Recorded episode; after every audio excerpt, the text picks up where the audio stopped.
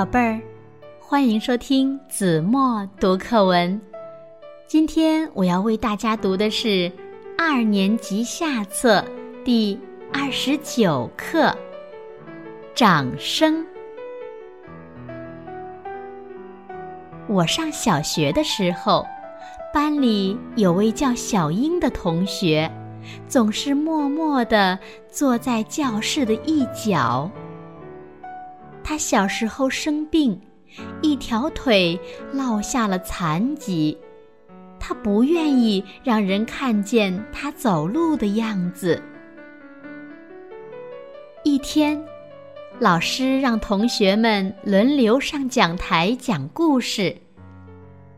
轮到小英的时候，全班同学的目光一齐投向了那个角落。小英立刻把头低了下去。老师是刚调来的，还不了解小英的情况。小英犹豫了一会儿，最后慢慢的站了起来。我们注意到她的眼圈红了。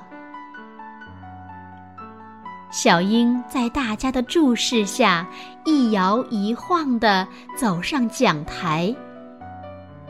就在小英刚刚站定的那一刻，不知是在谁的带动下，教室里骤然响起了掌声。那掌声热烈持久，小英感动的流下了眼泪。掌声渐渐平息，小英也镇定了情绪。开始讲述他小时候的故事。故事十分动人，他的普通话也说得很好。故事讲完了，教室里又响起了经久不息的掌声。小英向大家深深地鞠了一躬，然后在同学们的掌声中微笑着。走下讲台，说也奇怪，从那以后，小英像变了一个人似的，不再像以前那么忧郁。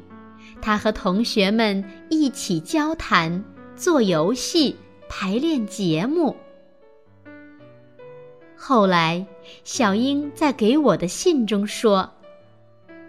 我永远也忘不了那掌声，因为它使我鼓起了生活的勇气。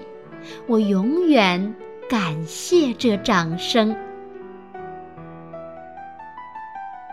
好了，宝贝儿，感谢您收听子墨读课文，我们下期节目再见。